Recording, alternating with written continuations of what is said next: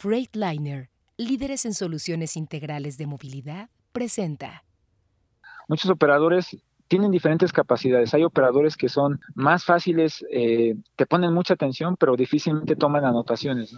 Hay operadores que son muy hábiles, pero en la teoría se les dificulta. Transpodcast, el podcast de transporte.mx. Escucha cada semana la información más relevante del mundo del transporte y la logística en voz sus protagonistas. Ya comienza Transpodcast. ¿Qué tal amigos de transporte.mx y Transpodcast? Mi nombre es Clemente Villalpando y como todas las semanas estamos emitiendo un capítulo, un episodio de este podcast que se trata de temas de transporte, de logística y el día de hoy tenemos un tema por demás importante e interesante. Vamos a hablar hoy de acerca de recursos humanos, de desarrollo organizacional, de la norma 035, de operadores, de reclutamiento, de talento dentro de las empresas de transporte. Bueno, para esto contacté a, Roberto Echeverría, él es el jefe del Departamento de Desarrollo Organizacional de la empresa TUM, de Transportistas Unidos Mexicanos. Roberto, gracias por tomar la llamada. Gracias a ti, Clemente, y por también eh, permitirme el espacio. Y pues adelante, con todo gusto, platicamos. Primero vamos platicando acerca de ti, de tus, de tu, ahora sí que de tu experiencia. ¿Cuál es tu desarrollo profesional? ¿Qué es lo que has hecho durante tu vida profesional? Eh, mira, hace más o menos ocho años, se, todavía yo estaba estudiando la ingeniería. Me, se abre una oportunidad en una empresa de transporte. En aquellos años, eh, Transportes Monroy Ciabón para poder apoyar el área de capacitación operativa, en este caso los operadores, porque traen simuladores, bueno, un simulador de, de un proveedor en Estados Unidos.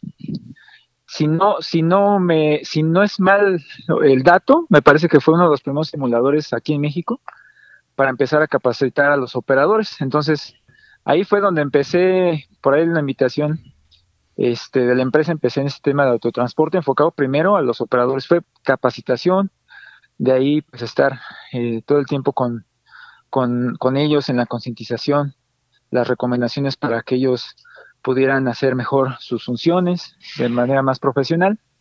Eh, poco a poco pues eh, me he estado desarrollando ya un poquito más, llevando el control ante las, las entes gubernamentales, ¿no? Como las secretarías, en este caso Comunicaciones y Transportes y la del Trabajo y Previsión Social para el cumplimiento de normatividad, ¿no? También este, la, la, parte de los planes de capacitación, las detecciones de necesidades, trabajar con las áreas, porque en este tema de, del transporte yo creo que muchos que, que en, este, en, en, este punto se centran, hay que trabajar mucho con las áreas, las áreas de tráfico, las áreas de atención al cliente, las áreas de seguridad, los que llevan patrimonial, eh, porque pues el operador eh, lleva muchas responsabilidades en sus manos, ¿no?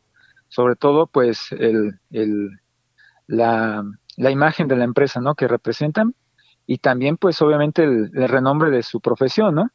El ir cambiando el chip, ¿no? La imagen del, del operador tradicional con alguien más profesional, ¿no? Que ahorita los clientes demandan mucho el tema de actualización, el tema de, este, de, que ellos se vuelvan una parte importante de eslabón logístico en cuanto a, a la entrega, la documentación, los protocolos, el, reporteo, ¿no? Entonces, poco a poco, eh, por ahí estuvimos también este, implementando escuelas de operadores. Actualmente es algo, un proyecto nuevo que también se está implementando aquí en TUM Transportistas a partir de, del arranque de año de, del 2021 para empezar a integrar operadores con un perfil más profesional un poquito más, más bien más responsable, más consciente de las nuevas necesidades y sobre todo eh, humano, ¿no? Que también lo que buscamos, ¿no? Que ellos también tengan un sentido de responsabilidad social, no solamente con su trabajo, sino también con la sociedad, ¿no? Mira, no sé si lo he dicho muchas veces en este podcast, pero eh, el, el operador es el administrador del negocio, nada más que tienes que partir el negocio en la cantidad de unidades de negocios que tienes, que es que es este, los camiones, ¿no? A final de cuentas. Eh, yo recuerdo hace ya casi 20 años de que hubo esta... Eh, pues nueva idea por parte de la Secretaría del Trabajo y Prevención Social de que eh, existieran cursos de capacitación adicionales para poder tener la, la licencia federal. Eh, y bueno, muchas empresas eh, pues nos reunimos a través de cámaras y asociaciones para poder trabajar junto con el gobierno, con los CECATIS, con los centros de capacitación de, trabajadores industriales, la posibilidad de crear estos cursos que estuvieran avalados por la misma Secretaría del Trabajo y Previsión Social, pero costaba mucho trabajo, Roberto, porque al operador de la noche a la mañana volverle una persona que lo sientas en un pupitre y le empiezas a dar clases, cuesta mucho trabajo ¿Tú cómo has visto esta evolución de que los operadores eh, acepten las capacitaciones? ¿Sigue habiendo una reticencia por parte de algunos? ¿Cómo trabajan ustedes esto? Sí, ha tenido que, que, tú sabes que todo es prueba y error, ¿no? Y eso obviamente pues también pasa cuando empiezas a implementar o por lo menos tu primer proyecto de este tipo. Hay que ser muy dinámico con el operador porque el operador, a diferencia de un joven, ¿no? Como tú bien mencionas, estar sentado todo el día este, es importante la teoría, pero ellos si no lo ven significativo, ya en los temas de andragogía, si no lo hacen significativo, se lo hacemos ver significativo para su vida, este, no le empiezan a mostrar interés, ¿sale? Te van a aguantar, van a estar posiblemente contigo todo acompañándote, ir, ir evolucionando sus competencias, pero este, si, si, tu, si tu plan es demasiado extenso, tú lo quieres, le quieres dar toda la información, pues la verdad es que se van a empezar a desesperar y los vas a empezar a mal acostumbrar. ¿Por qué? Porque un operador tú sabes que lo que busca es empezarse a mover. En todas las empresas lo que buscan es empezar a generar. Aunque uno le diga que es, como tú bien mencionas, es el administrador del negocio, pero ellos lo que buscan es moverse, ¿no? Entonces, desde un inicio se empieza a implementar programas donde ellos sí van llevando cierta teoría, pero los empiezas a que lo apliquen en el campo. Eh, no, no, no sentarlos todo el día, ¿no? Sino vas alternando para que en la práctica, pues también con los instructores, pues ellos vayan viendo cómo se aplica el conocimiento que vieron de manera general en el aula. Ahora, también eh, muchos operadores traen un perfil, hay, que ir conociendo el perfil, ¿no? Muchos operadores tienen diferentes capacidades. Hay operadores que son más fáciles, eh, te ponen mucha atención, pero difícilmente toman anotaciones, ¿no? Hay operadores que son muy hábiles, pero en la teoría se les dificulta. Entonces todo eso se va dando continuidad y seguimiento los mismos instructores pues están capacitados, deben de estar adiestrados para poder ir detectando en los, en los alumnos, o en este caso los operadores en desarrollo, cómo es su avance y de qué manera van aprendiendo mejor, para ir adaptando un poco las técnicas al, este, al alumno, ¿no? En específico. Entonces, si los planes son demasiado largos y no lo alternas y le quieres dar todos, un operador cuando reciba su constancia o tú lo vayas a liberar, se va a dar cuenta que ahora va a tener que trabajar todo el día, la operación no para. Más en empresas de transporte tan grandes como tú, eh, pues la operación demanda, ¿no? Entonces un operador que está acostumbrado a estar en un aula de las 9 de la mañana hasta las 6 de la tarde y no se le hiciste este, dinámico desde el inicio, es muy difícil que se adapte y a veces se van. Y eso es un peligro para quienes lleven este tipo de proyectos porque tú empiezas a desarrollar operadores para que se te vayan y es una inversión que se pierde, ¿no? Entonces, los planes de desarrollo para operadores pues tienen que ir de la mano con semanas consideradas para aquellos completos, incluso este puede ser dependiendo del perfil, ¿no? que tú estés buscando para para poder desarrollar, si es para camión unitario, si es para tractocamión, este solamente con semirremolque doble articulado, se vayan ya lo más pronto posible en cuanto ya ya detecte el instructor que tiene las competencias mínimas para subirlo de acompañamiento y de este de entrenamiento en campo, inmediatamente ya a carretera, mejor. Porque así el operador incluso va, va, este, él mismo se va autoexigiendo.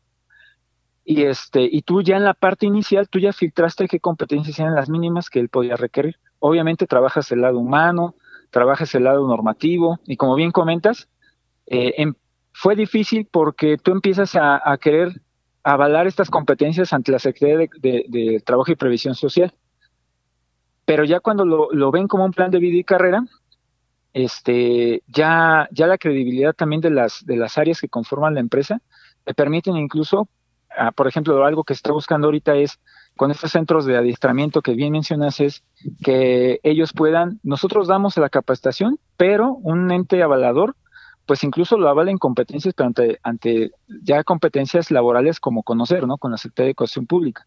Entonces hasta ese nivel puedes llegar, pero si, pero va a ir, como quien dice, va a ir cuajando, ¿no? Los primeros, las primeras generaciones, la primera generación te va a dar indicio a si en esta empresa hay que ajustar para que de acuerdo a tu plan, pues haya menor margen de error y que los operadores sean los más que se queden, ¿no?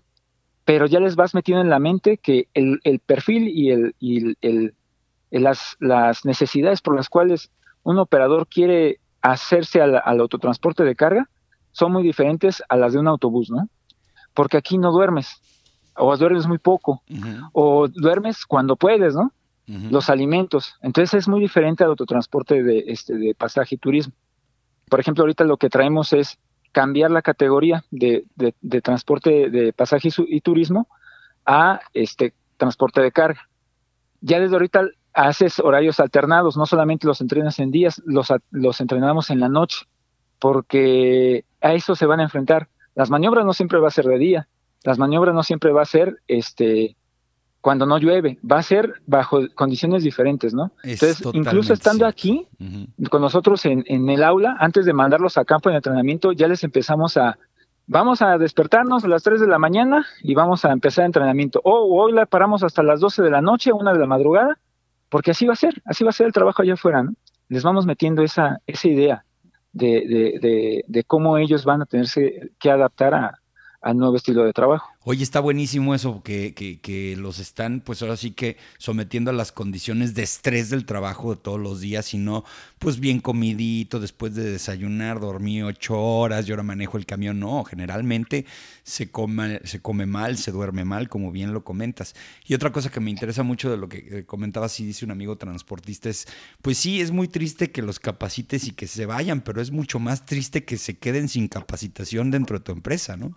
Entonces, ah, e, es algo es algo que luego de repente, pues ni modo, es un costo y colateral que luego tenemos las empresas de transporte, pero sin embargo es mucho más costoso tener gente sin capacitación este, dentro de las empresas. Oye, hay una cosa que me interesa mucho que le platiques a todos los que nos escuchan, que luego no todas las empresas tienen el mismo nivel de conocimiento, es acerca de la NOM 035, de estas normas de regulación de trabajo. Cuéntanos, eh, para el transportista, ¿cómo aplica? ¿Cómo lo están usando ustedes? Pues mira, mucho tiene que ver.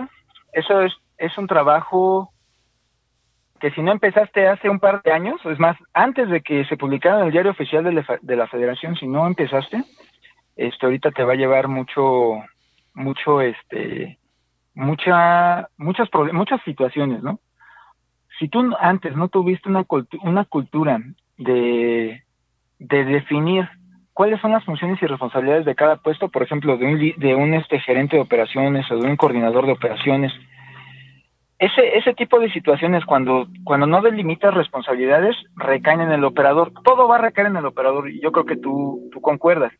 Si nosotros tenemos una situación en, en, en atención a clientes o una desinformación comercial o que mantenimiento a lo mejor este, liberó una unidad que no estaba en condiciones o valoró que estaba en condiciones, pero no fue así, todo va a recaer en el operador. Entonces el operador, si tú no te metes con su pago y él va a seguir generando, vas a tener un operador este contento, ¿no? Para los operadores el, tema de la no 035 es mucho de involucramiento en lo que está sucediendo con la organización.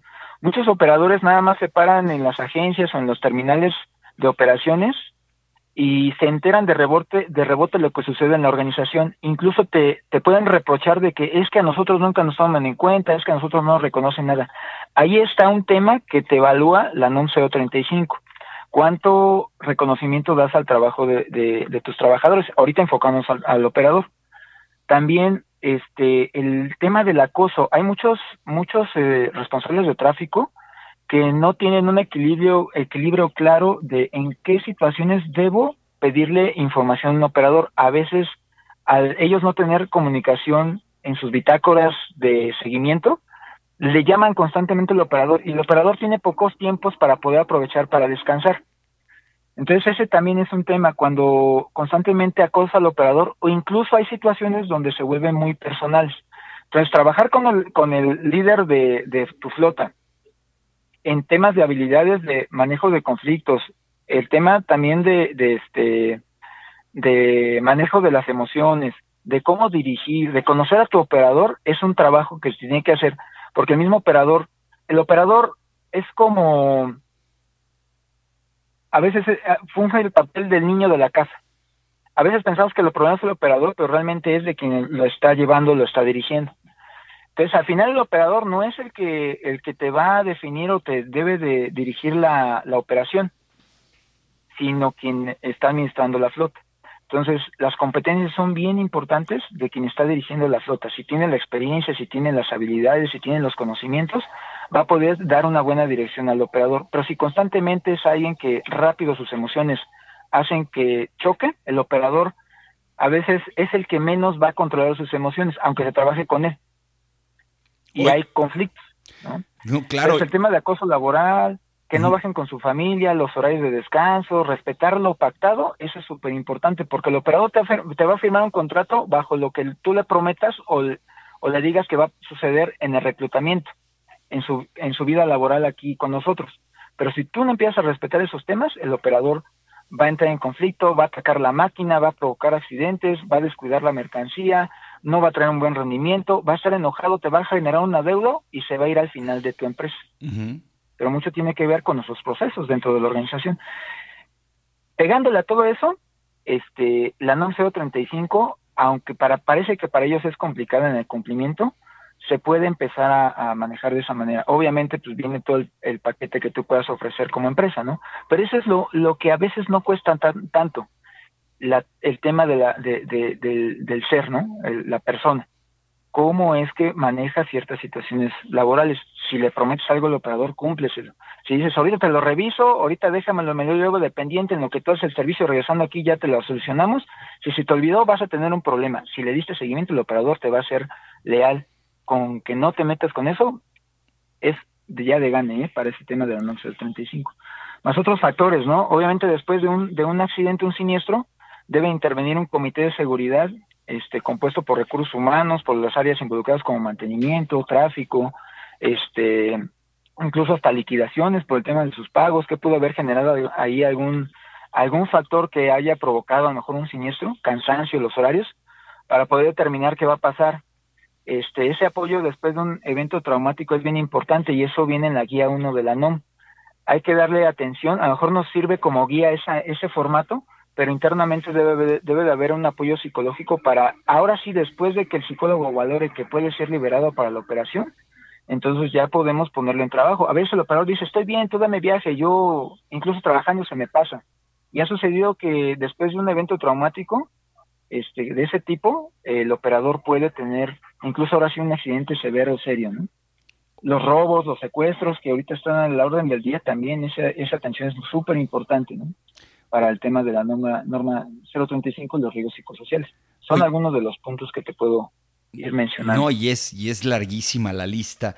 Oye, hay una cosa que me interesa mucho de lo que platicabas, que es cerca de la comunicación interna. Platicábamos de que tú eres parte del, de quien instrumenta los esquemas de comunicación interna dentro de las empresas. En el caso de los operadores, pues somos un, tipo de empresa pues un poco sui generis porque si tuviéramos a, pues obviamente un pues un correo electrónico con en la oficina de todos los operadores, pues entrarían todos los días su correo, se darían cuenta de los memorándums o, o, pusieras un pizarrón o algo así, pero no funciona aquí. ¿Cómo haces para comunicar y saber que efectivamente tuvieron conocimiento de la información eh, en el caso de los operadores. Entiendo que con el los operativos que son de oficinas, pues es muy fácil, pero con los operadores, ¿qué trabajan ahí? Sí, mira, hay medios formales que están dentro de los procedimientos. Tú sabes que para todo, para todo empleado, quien le tiene que dar la información de primera mano de su jefe directo. Entonces ahí tenemos el primer punto, trabajar con los líderes o, o los responsables de ellos para poder en todo momento tenerlos en comunicación. Eh, pero hay otros medios informales que llegan a ser muy, muy este, aprovechables. Por ejemplo, ahora con el tema de las redes sociales, antes, el operador de antes, pues traía un celular que mandaba mensajes, ¿no? Ahora pueden compartir videos, incluso ellos a veces se capacitan, ellos este, comparten imágenes, ¿no? Entonces, para que el operador le llegue cierta recomendación de seguridad, o le llegue cierta actualización de la empresa, hacemos uso, por ejemplo, de Facebook. En Facebook, eh, bueno, por ejemplo, actualmente la página de que, que gestionamos, que es Talento TUM, tiene 20 mil seguidores, no, obviamente pues no solamente de TUM, ¿no? Otros, otros operadores de otras líneas y otros colaboradores. Pero el mismo operador ahí, cuando queremos mandarle un mensaje de seguridad, de concientización de su familia, de, este, de prevención, ante ciertas temporadas, por ejemplo, ahorita el tema de, de Semana Santa con, con los que salen a vacacionar, tratamos de llegar de esa manera decíamos, los medios formales son los medios que ya tenemos como son los dispositivos para mensajería instantánea, los, los que ya llevan macros predefinidos, por ejemplo. Eh, hay pizarras, hay pantallas, todo eso explotamos, pero puedes llegar más rápido, incluso tenemos grupos de difusión en WhatsApp, donde tú ya tienes una base de datos donde tienes los números, vamos incursionando esto, ¿eh? también eso, eso, eso va siendo nuevo hasta para un servidor, ¿no? Porque es mucho control también. Y hacerlo funcional para que no sea utilizado de mala forma, ¿no? De manera responsable.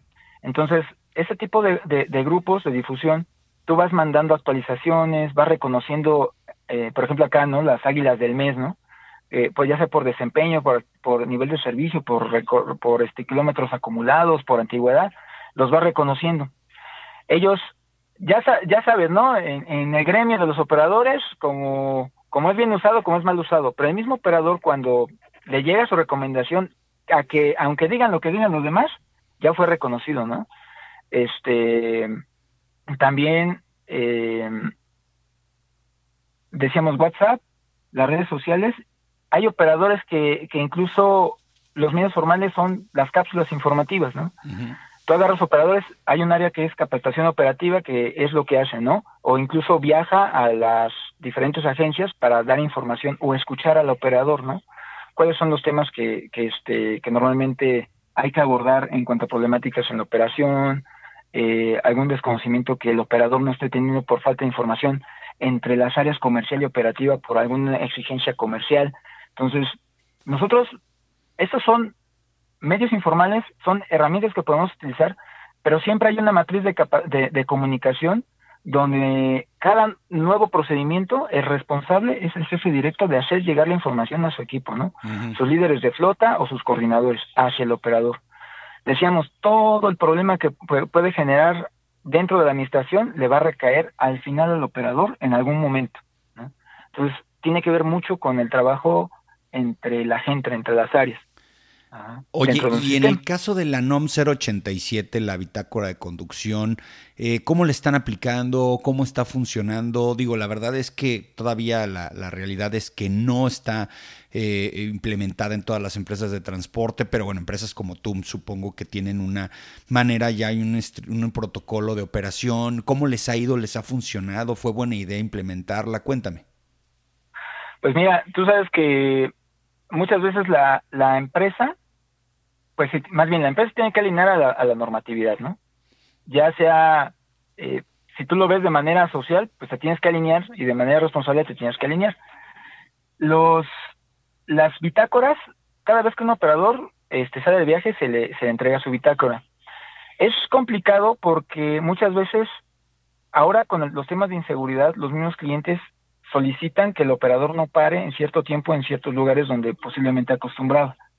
Ajá. Entonces, y como cada vez hay más demanda de viajes, pues el operador a veces lo que ve es su, también su aprovechamiento en su tiempo, ¿no? Lo que quiere a veces es llegar para ver de qué manera se programa para le consideran para otro viaje. Ha sido ahí trabajando con la cultura de ambas partes, tanto la parte comercial como la parte, la parte de la operación. El, el que debe de llevar o el quien lleva el control de los tiempos de descanso es compartido entre el líder de flota o en este caso para muchas empresas los coordinadores de operaciones o los supervisores de operaciones y las áreas de prevención o de safety o de seguridad patrimonial quienes dan un seguimiento a la programación y los los los, el número de, horas de servicio que lleva este el operador cuando hay una alerta es cuando incluso el operador para eso hay, hay varios este hay hay varios eh, herramientas ¿no? que se utilizan de telemetría para poder ir identificando pues que no haya un riesgo de, de, este, de cansancio, ¿no? O de que pueda provocar un accidente. Pero quienes llevan este control de horas ya mandan una alerta a la operación para que el operador no sea programado o se le mande a pernoctar. Entonces el operador también se le hace exigible a la hora de la entrega de documentos que entregue su bitácora de horas servicio porque tú sabes que todo esto puede ser auditable en algún momento, a lo mejor ahorita todavía muchas instituciones no han no se han dirigido a las empresas de transporte, pero en algún momento pues, todo esto se va a inspeccionar, ¿no? Sí, Entonces se, debe, se lleva un control. Hay operaciones que permiten más el tema de los descansos, hay operaciones que son dedicadas, el operador llega a ciertos tramos cortos y de un solo tiro se puede aventar el viaje, o en, o en una pausa llega y ya después va a su destino, ¿no? En lo que espera carga, en lo que espera respuesta, este, y la programación permite que el operador descanse sus tiempos, ¿no? Este, pero sí ha sido, sí es un, sí es un cambio cultural porque, y más aquí en México, porque tú sabes que el, entre más muevas carga, entre, entre más carga muevas, el cliente está más satisfecho en menor tiempo, ¿no? Entonces hay que trabajar también con el cliente y esto va mucho también de la mano con los arreglos comerciales que tengas tú como empresa. Es correcto, es que mira, hay veces que nos cuesta un poquito de trabajo entender que tenemos que involucrar, y eso es parte de la Secretaría del Trabajo y Provisión Social, la SCT, al cliente, porque muchas de las cuestiones es que el cliente te aprieta y te dice, a mí no me interesa eso, me interesa que mi producto esté así, y es humanamente imposible que de México a Tijuana en 42 horas esté una carga, y el riesgo de que pase algo, bueno, es muy alto. Oye, ya por último, te quiero hacer una pregunta, y creo que es parte de, lo que tú vives día a día ahí en TUM, en el área de desarrollo organizacional, es por qué a los operadores les gusta trabajar en TUM, qué atributos, dónde verías que están las diferencias que tú puedes ver tangiblemente con otro tipo de empresas de transporte, dónde está, pues es decir, que el atractivo para que los operadores que también escuchan este podcast les interese tocar la puerta. Sí, mira, hay, hay operadores que cuando empezaron en este ramo del transporte, incluso desde más jóvenes, dijeron, yo quiero traer un carro. Y así me lo dicen muchos. Para mí, ahorita, por ejemplo, los que tengo de desarrollo, me dicen, mi Robert, mira, yo no sé cómo lo voy a hacer, yo voy a salir adelante porque para mí esto es un gran logro. Yo soñaba estar aquí. Y eso que son operadores que apenas están desarrollando. Hay operadores que, que aquí se han hecho y que han traído al hijo y hasta al nieto. Aquí hay oportunidad de crecimiento. Se les puede desarrollar desde una unidad sprinter, también unitario, hasta articulado, doblemente articulado, ¿no? Esto ya es una tradición en TUM donde te apoyan para poder crecer. Se, se trabaja mucho también en el tema del desarrollo de competencias que estén actualizados. También tú sabes que un operador depende del operador, ¿no? Tú sabes que hay operadores que no les gusta que se reporten y les gusta estar parando en los comedores a cada rato. Y no importa que traigan un tracto, un tracto de los ochentas o noventas, pero yo me administro, ¿no? Pero hay operadores que no, les gusta estar actualizados, les gusta traer unidades de última generación, les gusta este traer cargas con clientes este que, les aseguran incluso, ¿no? Porque no es lo mismo traer a lo mejor este carga a granel a lo mejor hacia un centro de abasto que traer la carga de un cliente multinacional, ¿no? Donde pues te piden ciertos protocolos, donde te piden ciertos temas de seguridad, competencias. Entonces, mismo operador aquí es autoexigible, ¿no? Mismo operador aquí crece y hay hay oportunidades, te decía, de crecimiento en cuanto a que muchos este, son considerados para poder pasar a ser instructores de campo, este, ocupar algunos otros puestos este, también administrativos, ¿no? O que sus mismos hijos se desarrollen aquí como operadores. Entonces, como es una empresa ya de mucha tradición, de muchos años, eh, lo toman como referente ya de, de haber estado o de estar en una empresa que tiene décadas, ¿no? Ya vamos a cumplir casi un siglo de historia, desde que en los años 30 fue, fue el primer camión o adquisición de, de don Marcelo, este, papá, y este y pues lo toman así no dicen no cualquiera está aquí a mí me lo han dicho los mismos operadores y dicen es una oportunidad que no voy a desaprovechar no y aquí quieren estar no quieren estar dice yo sí puedo aquí me retiro no y créeme que hay operadores que tenemos este un don Ignacio este bueno, me acuerdo más los, los 10, 28, ¿no? Pero hay operadores que aquí llevan hasta más, hasta más de 40 años, ¿no? Ya de historia. Claro, siempre hay, siempre hay operadores que son los que empezaron con las empresas desde, desde añales que se volvieron hasta compadres de los, de los, de los directores, de los eh, dueños de las empresas. Yo recuerdo muy bien eso en muchas empresas de acá del Bajío. Y bueno, pues este, en el caso de los Quintanilla también ha de haber muchos casos ahí de éxito de operadores que fueron creciendo y que fueron tomando otras, otras oportunidades dentro de lo que es TUM. Oye, Roberto, pues se nos acabó el tiempo. Te agradezco mucho la oportunidad de poder este, platicar contigo de un tema tan interesante. ¿Nos podrías compartir tus redes, dónde te pueden localizar? Seguramente mucha gente va a querer conocer más acerca de ti.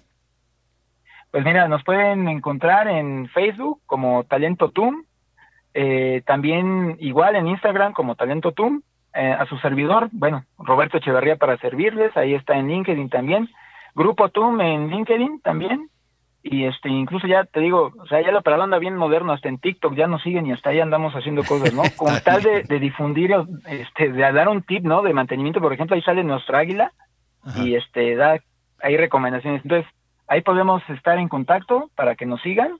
Con mucho gusto ahí compartimos ideas, ¿no? Para poder mejorar, ¿no? Que es lo que buscamos también, la mejora continua. Es súper importante estar abiertos a nuevas opiniones y nuevas recomendaciones. Perfecto, pues muchas gracias a Roberto Echeverría, jefe del Departamento de Desarrollo Organizacional de TUM. Agradecerles a todos ustedes también la oportunidad de poder escucharnos el día de hoy. Ya saben, la mejor información en el tema del transporte y la logística la van a encontrar en transporte.mx.